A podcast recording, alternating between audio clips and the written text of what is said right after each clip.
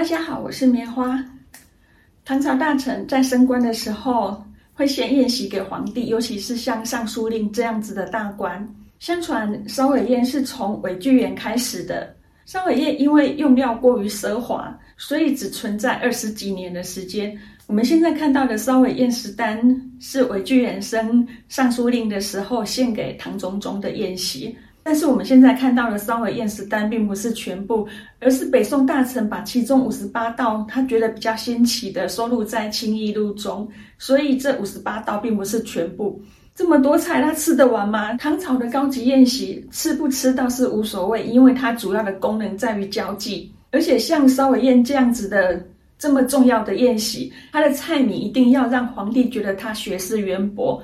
而我们现在看到的烧尾宴食单，之所以觉得它很新奇，一方面是我们看到菜名根本不知道它到底是什么菜，因为它这些菜名的取名其实它是有特殊含义的，但是它有时代性。其实不用说是我们，就算是《清一录》的作者，他写这本书的时间是在韦巨远的年代，距离他只有一百多年，不到两百年的时间。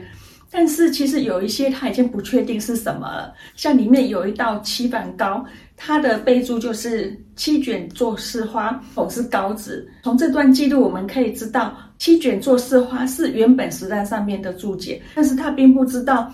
七板糕到底是一个怎样的料理？所以他才下了一个孔氏高子的注解。因为七板糕的前面几道菜都是属于祭祀或是跟佛教有关的。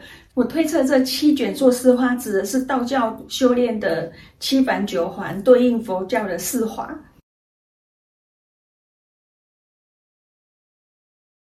而这糕并不是糕点，而是粥。当把粥煮到泥状。在锅边所形成的小泡沫，这个东西就叫做膏。佛教的修行讲的是一种心灵的境界，而道教是源自于传统道家的自然之道。五谷如果用来填饱肚子，那它就是食物；如果用来治病，那它就是药。但是如果是作为药膳的话，它会在里面加一些药材，增加它的效果。但是因为烧尾宴它是宴席，突然冒出一个药膳，其实并不适合。而且它前面的几道菜都是一些比较基本款，所以我推测它这个七板糕是最基本的五谷粥，因为黄豆比较不好煮嘛。